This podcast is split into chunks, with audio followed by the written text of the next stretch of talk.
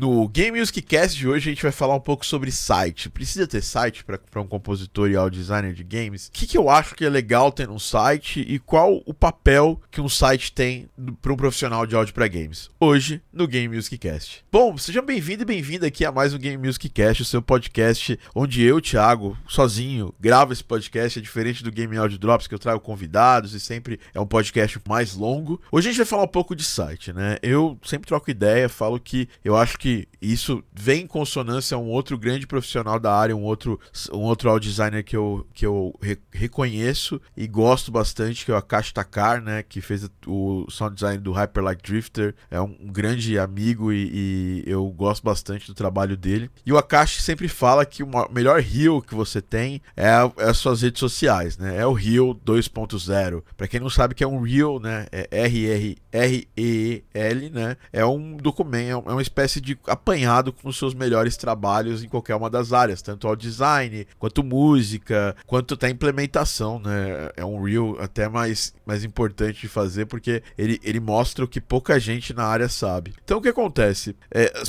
ele fala que, que o melhor reel hoje em dia é você ser muito bom nas redes sociais, saber chegar em novas pessoas e tudo mais. Mas eu queria fazer uma queria trazer uma opinião às vezes até um pouco impopular. A gente ainda precisa de site e eu vou falar quais são os momentos que a gente precisa de site. Primeiro, eu quero contar rapidamente aqui os níveis de consciência de um, de um potencial cliente do estúdio que você vai poder trabalhar e fazer trilhas e ganhar dinheiro fazendo áudio para jogos. Uh, tem o cara que não te conhece, não, não faz ideia de quem você é e ele tá chegando pelo Google, né, pelo famoso Google, é, no seu nome pela primeira vez. Ele tá buscando lá um compositor audio designer ou alguém foi lá e, e simplesmente indicou você como um potencial é, compositor e audio designer para os projetos dele. Então o nível de consciência é baixo. Alguém que já te conhece, até já te segue nas redes sociais de alguma forma, mas ela, ele quer ter uma, uma informação um pouco mais profunda do seu trabalho, né? E é, nas redes sociais a gente se apresenta, a gente faz o nosso trabalho e tal, mas de certa forma tem muita gente que não tá linkada em todos os posts que a gente faz, em todo o material que a gente cria nas redes sociais. E por esse lado é importante a gente focar e pensar que tem um nível de consciência médio do nosso trabalho. Para finalizar, tem a galera que te segue, que vê tudo que você faz, que sabe tudo que você faz, que é o um nível de consciência alto. Esse nível de consciência médio e alto a gente acaba matando nas redes sociais, porque a pessoa quer ter uma, uma um contato maior com você, quer estar mais próximo, quer conversar, né? As pessoas que têm nível de consciência menor do seu trabalho, elas são pessoas que você vai ter mais dificuldade nas redes sociais de ter um,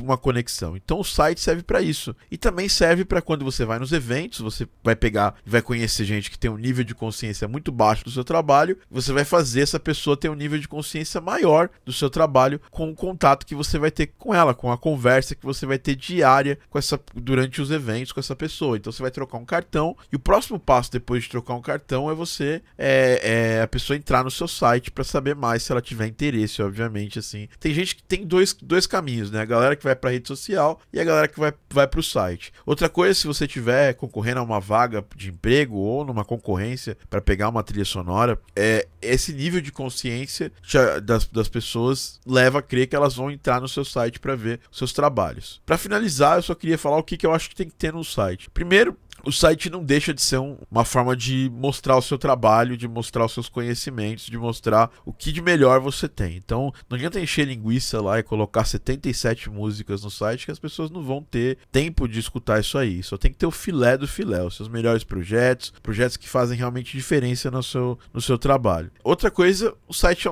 o site ele tem que trazer alguma característica pessoal sua, porque imagina que eu estou num processo de seleção de alguém para trabalhar comigo e vou usar esse processo mais frio possível, que é entrar no site das pessoas que aplicaram para esse trabalho. É, quem, quem salta aos olhos é quem está trazendo mais de si para mesa, trazendo mais para né, para mostrar o trabalho. Então, evite fazer aquelas descrições que parecem currículos e tente fazer uma descrição um pouco mais pessoal do seu trabalho, trazer um pouco mais, mostrar um pouco mais é, do quais são as suas motivações de fazer áudio para games, por exemplo, quais são, quais são os seus objetivos de, de, de fazer esse trabalho, suas inspirações, que você gosta de passar, né? Uma outra coisa é que se você trabalhou com alguém, você impactou positivamente esse projeto, traz os testemunhos, traz os testemunhos de quem trabalhou com você. E aí uma dica que é ninja que eu passei isso só para os meus mentorandos e eu acho que seria interessante eu passar para você também, porque você está escutando esse podcast, eu gosto de você por causa disso. Está aqui comigo aqui no Telegram todo o tempo.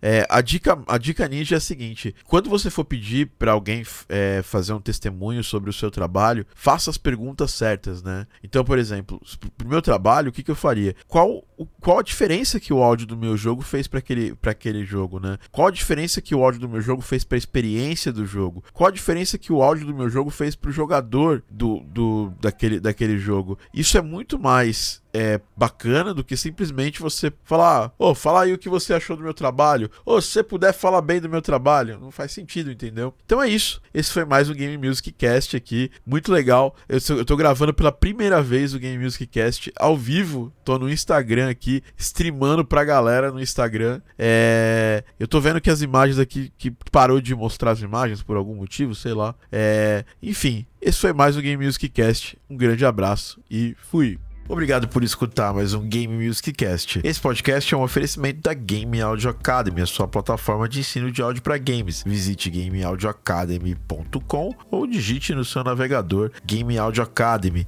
Muita informação, muita coisa legal para você. Nos siga também no Instagram @thiagotd e não esqueça de conferir o nosso canal especial de conteúdos no Telegram t.me barra Game Audio Academy t.me barra Game Audio Academy e a gente se vê e se fala no próximo Game Music Cast. Um abraço!